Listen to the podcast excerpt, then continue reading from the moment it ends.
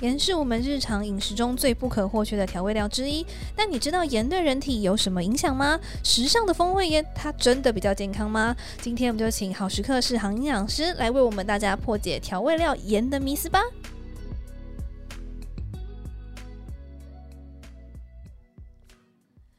大家晚安，大家好，欢迎大家回到好食课健康聊天室，我是主持人若薇娜。我想大家应该对盐都非常的熟悉吧？盐是我们日常生活中饮食中最不可或缺的调味料之一。但是，但是你知道吗？盐对人体有什么的影响呢？时尚的玫瑰园它真的比较健康吗？今天我们就请好时刻适航营养师 Titan 来跟我们破解调味料盐的迷思吧。欢迎 Titan。Hello，大家好，我是上营养师。嗨。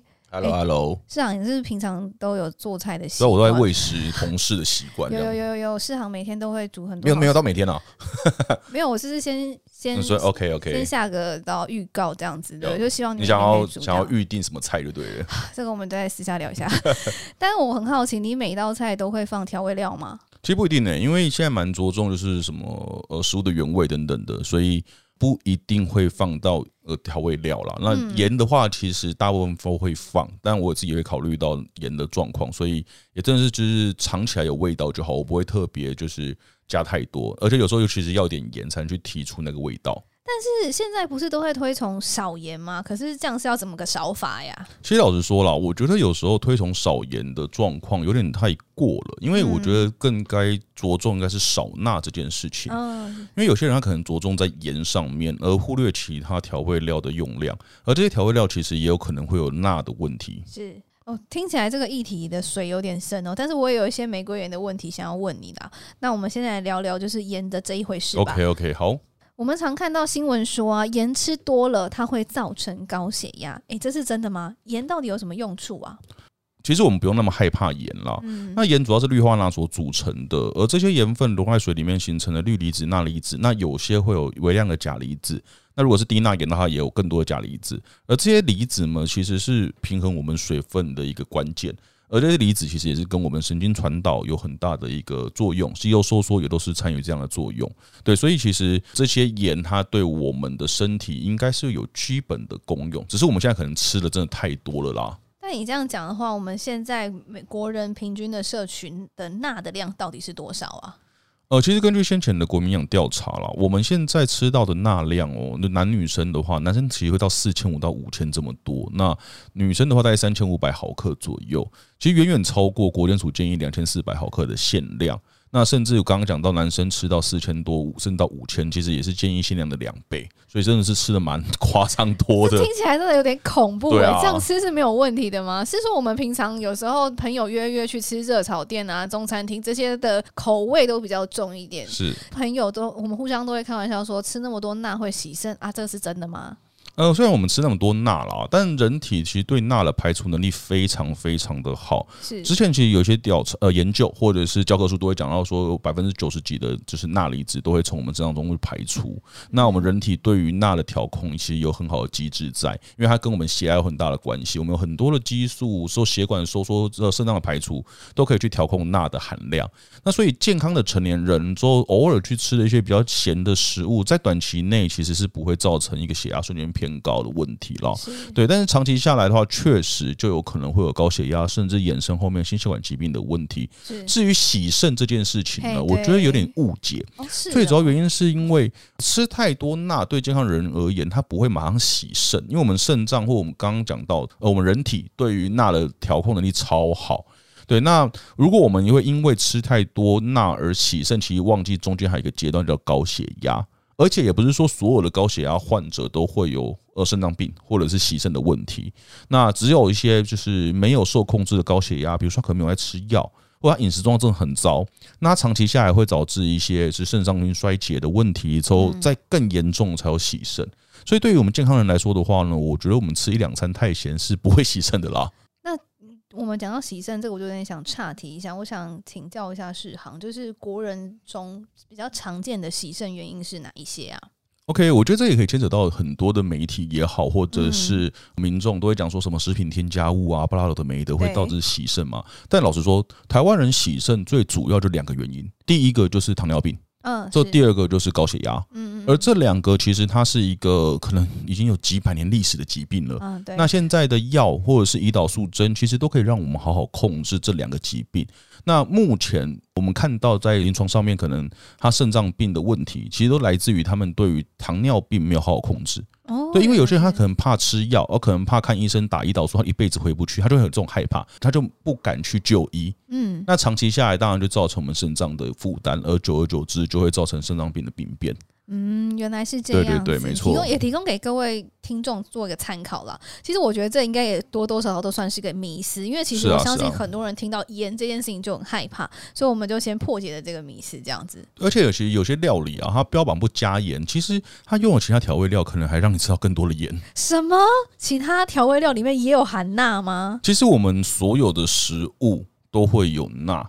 那调味料它当然也会有钠，因为像是我们的酱油，它其实在酿造过程中就是拿黄豆发酵嘛，那这种曲菌发酵，都里面加了超多的粗盐，做这些盐它当然就会融到酱油里面。所以像酱油啊、酱油膏，那酱油膏就是拿酱油去勾芡嘛。对啊。那乌醋等等，其实都有蛮高的一些钠量啦。是。对，那我们去看一下那个数据，就一大匙乌醋。那一大匙不是说我们随便拿一个汤勺的一大匙，是我们做烘焙料理那种一汤匙一茶匙那个量，大概十五 CC 而已。乌醋一大匙约含有两百四十毫克的钠，对，那两百四十毫克其实就等于我们十 percent 的限量了。那酱油或酱油膏的话，其实每一大匙大概会达到六百毫克以上，其实就等于我们只要吃到一大匙的酱油，就达到四分之一的限量。其实你不要，我们随便吃好像都会，好像都会超过，都会超量啊！而且也不要以为说我们番茄酱酸酸的，好像钠就不多。嗯，实际上番茄酱的话，一大匙也大概一百八十毫克的钠，其实算一下也大概是将近可能八 percent 或七 percent 的一个钠的限量了。我觉得听起来真的是蛮恐怖的。对，就真的随便吃就超过。对啊，但是这样我就想要回头过来问一个问题哦：我们人一天到底要吃多少钠才是对的？那我也想帮观众复习一下，说限量它到底是多少？OK，卫福部其实他没有给出钠的建议的摄取量，嗯，对，因为这个东西我觉得我们的排除能力太好了，所以在之前看过很多研究，其实他没有很确切的去指出我们一天要需要多少钠，毕竟我们现在都吃超量啊，嗯，对啊，对对对，那呃，我之前在学营养学的时候，在大学的时候，教科书确实有大概提到一句话，说我们人体啊，一天只要吃到一百毫克的钠，其实就足够我们人体的运行了。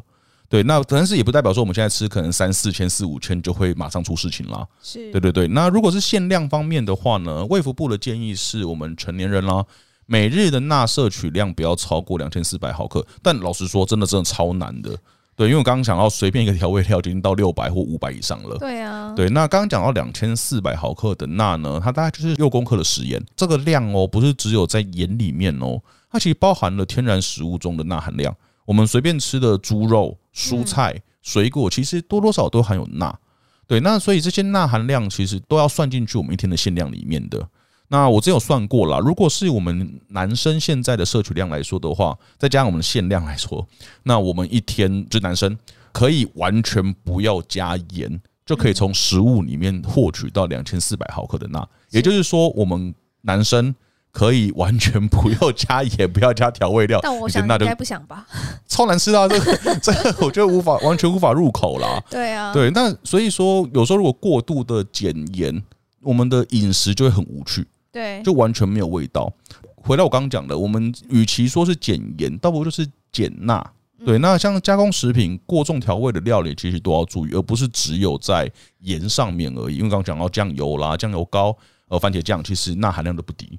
不光只是要注意盐这件事情，才是预防高血压或心血管疾病的一些方法啦。嗯，我想刚刚市场已经有帮我们简单的介绍我们的盐跟我们人体之间的一些关系，但是我觉得接下来就是有搜集了一些就是听众们或者是我们比较常看到的市售各种盐的一些迷思，这样子趁这个机会赶快来帮大家问问世航。那第一个就是现在我们市售其实超级多种盐的，对啊，对啊，各种颜色好像都有哎、欸，对，什么 喜马拉雅山玫瑰盐呐，吼海盐呐，还有松露盐呐，哎，我家有那个那个烟熏盐。那什么东西？就是你真的，它有一股就是烧焦的味道，就是你可能在煮用烤肉或之类那这样子，那风味，但是风味盐啦，风味盐，对对对。但是这些广告都有时候会标榜说这些盐比一般的盐高级，而且比较不咸啊，是真的吗？其实我觉得咸不咸这件事情还蛮主观的啦，因为像是海盐这样的一个产品好了，有时候标榜说它是海盐天然的，没有经过精制，它钠含量更低。可是我自己就觉得海盐吃起来比较咸，嗯，对对，所以我觉得咸不咸其实看个人啦。对，那如果撇开呃咸这件事情，我们来看营养成分来说的话，进口盐可能会有一些营养的问题，所以有可能会造成我们一些碘这样的元素它的缺乏的一些状况。进口盐也会有一些营养的问题，对啊。可是我们刚刚不是有提到说盐是含钠嘛？那为什么会跟碘有关系呢？OK OK，那我觉得可以先来跟他聊聊碘这件事情好了。碘它是一个非常非常非常非常重要的一个元素，嗯、而且它真的超常被遗忘的。是对，那它是我们甲状腺素合成时候的原料。嗯，我们过去啦，如果去问爸爸妈妈的话，他们应该可以，如果听得懂台语的话，其实有一个句话叫“多昂姑”。或打龟，其实就是指甲状腺肿大的一个概念。就是如果我们看那种什么历史课本，之后看到日治时代或者是更早的清朝时代的人，他照片，他的脖子会肿大，其实他会肿到不像是那种小小结节，而是这是像一个肿瘤一样的状况。其实这原因就是因为那时候的人们其实普遍都有缺点的状况。那缺点呢，就会造成甲状腺功能的失调，而进一步有肿大的问题。后续啦，其实台湾这边就政府就去做一些前驱的实验，那就发现说呢，在盐里面加碘，可以有效的去减少我们碘摄取不足的问题，而且可以改善到这种甲状腺肿大的一个状况。所以后来在民国五六十年代的时候呢，就发布了第一个，就是台湾第一个营养强化政策。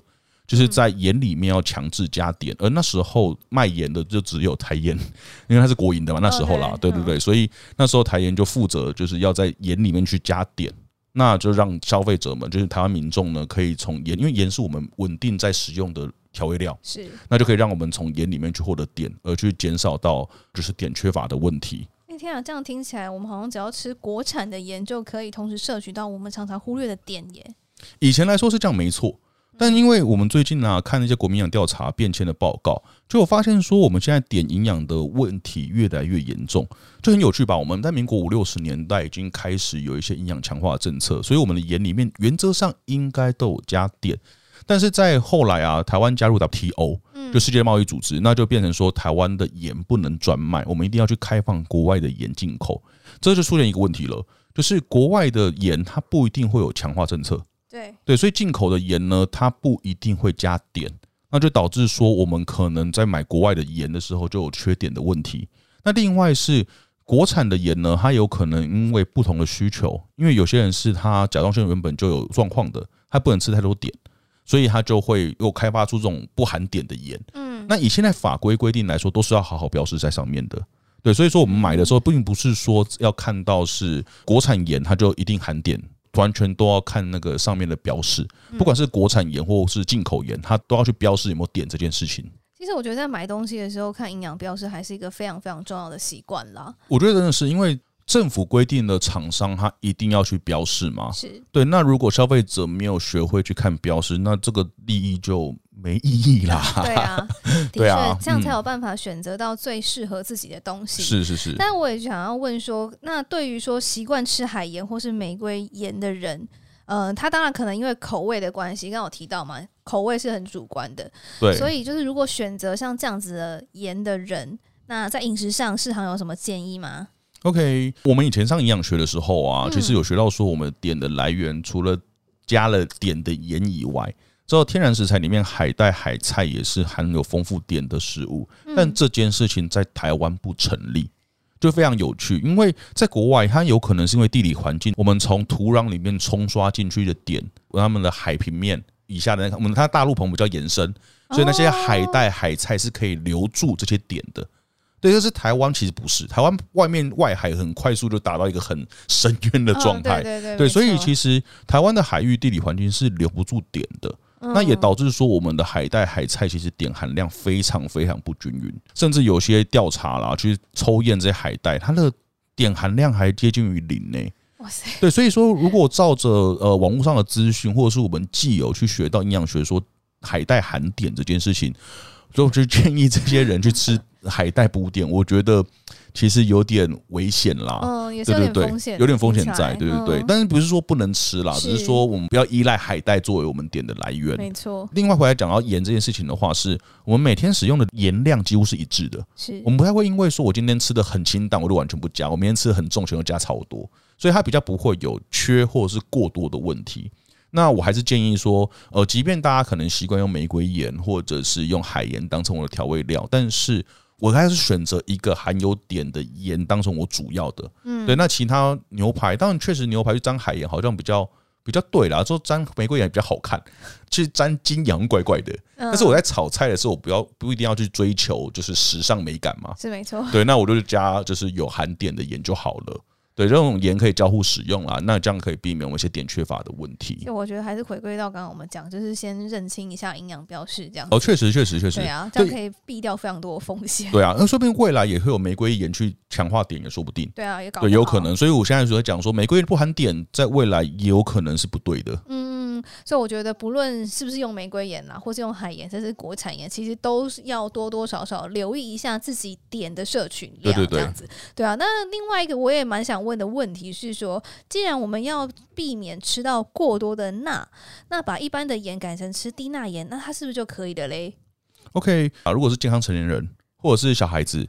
那我蛮建议用低钠盐去取代一般盐的，嗯，对。那如果是肾脏病患者就要注意了，因为低钠盐的成分主要是拿氯化钾去取代氯化钠。那肾脏病的患者呢，就是他需要限制钾的摄取，应该说不同级别的肾脏病患者，嗯，那有些肾脏病患者他就需要去限制钾的摄取。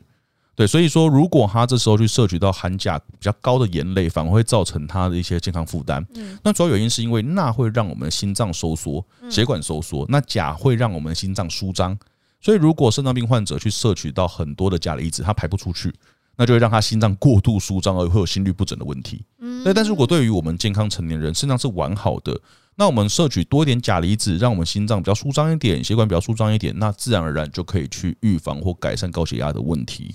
那如果是关于肾脏病要注意的饮食建议的话，我毕竟不是临床派的了哈。对，我觉得这件事情说不定未来是可以请一些就是医院肾肾脏专科营养师来跟大家分享一些肾脏病饮食的部分。我们可不可以不要再跟听众开支票？因为 就是在挖坑给自己跳的感觉。对啊，好啦，总之就是低钠盐一般人用其实是不会有太多的影响，对不对？对，那可是我还要提醒大家啦，因为低钠盐它大概比一般的盐少三十 percent 到五十 percent 的钠，那所以在吃上面的话，它那个口感或它味道可能会有点不太一样，会比较淡一点点。对，那有些人习惯可能又觉得哎、欸，没有什么味道，又加更多，嗯那反而更糟糕。对，所以我觉得应该是在同样的钠的使用习惯下面去改用低钠盐，这样会更好。我觉得真的蛮重要的，因为其实我们有一些迷思啊，常常觉得说健康的东西其实就可以多吃，但其实任何健康的东西多吃呢，也是会有一些不好的影响。对，没错，对，对啊，就像你之前也常提到，这量才是决定食物健不健康的关键了。是啊，是啊，是啊。对啊，那除了刚刚提到的这些盐之外，还有没有哪一些食物中它是含着隐藏的钠呢？嗯，我觉得我们可以比较着重在一些腌菜类的部分。哦，对了，萝卜啦、泡菜啊，那当然腌的过程中加入大量的钠，让它改变它的口感、呃味道，或者是减少它的腐败的问题。那另外一些隐藏的话，像是呃吐司、呃面包这类的食物里面，其实那含钠量也是不低的。而因为因为我们吃不出它的咸度，对，所以我们可能就忽略了这些里面是含钠的。嗯，我刚才吃了一碗面而已。我觉得就是刚刚讲的嘛，我偶尔吃个比较多一点，那好像也不会高血压，但是就平常时候要稍微注意一下啦。哦，原来有这么多食物里面其实都含有钠，是啊是啊，但是大家要多留意一下。嗯、好啦，刚刚世航其实也为我们破解了一些调味料盐啊跟钠的迷思。那最后我还是想请世航给听众一些降低钠摄取的一些饮食建议。OK，我觉得第一个我们还是要先兼顾到美味。对我，我为了就是很健康，做完全不加盐，那我觉得你可能会变绝食。OK，好了，那在食物挑选上的话，当然是原态食物比较好啦。那或者是用原态食物去做调味，比如说像蔬果、蛋、肉类等等。那有些东西它本身就带有一些鲜味，它就不需要再多太多的盐去做提鲜或提味的工作。对，所以我觉得可以是使用这样的一个呃原料，对啊。另外的话是在加工食品上面啦，我们可以是算是。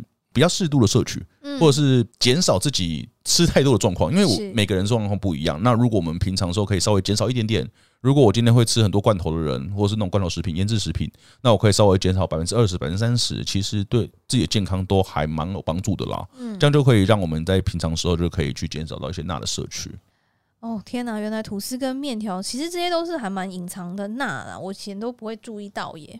对啊，那就像我刚刚讲的，我们在选购食物的时候要去看一下营养标识，因为钠的标识其实是规定的。OK，对对对，所以我们可以大概知道我们会买到多少，就是至少在比较同样商品的时候，可以选比较低钠的那一个。是对对，那可以减轻身体的负担了。那当然，在我们一餐的建议上来说的话，因为两千四百毫克嘛，那我除以三的话，一餐就不要超过八百。但这东西真的很难达到，听起来就很难。对，因为我随便一个泡面可能超过了。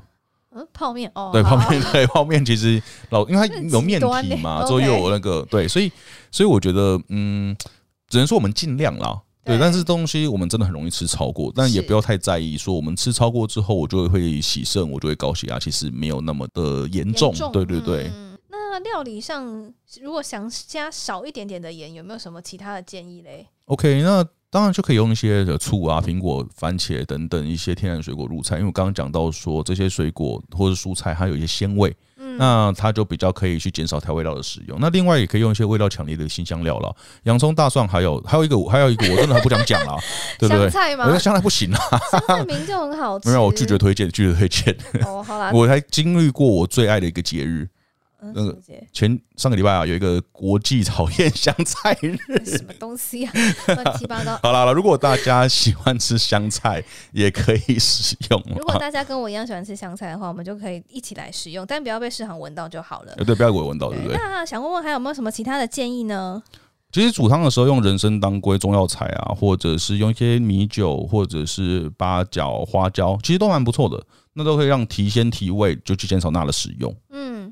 那如果是烹调技巧方面的话呢，其实用烤的、蒸的、炖的方式，相对的钠含量会比较低一点点，而这些东西都可以给大家参考了。那当然炒的话，因为我们最后会加一些盐，之后又加水，那有时候会不小心加太多。对，对，这倒是真的，我们要小心一点的部分。原来如此，好吧，谢谢今天世航告诉了我们盐的作用，也帮我们破解了高盐高钠的迷思，也给听众们给了一些饮食上的建议，请大家都可以分享哟。感谢今天世航的分享。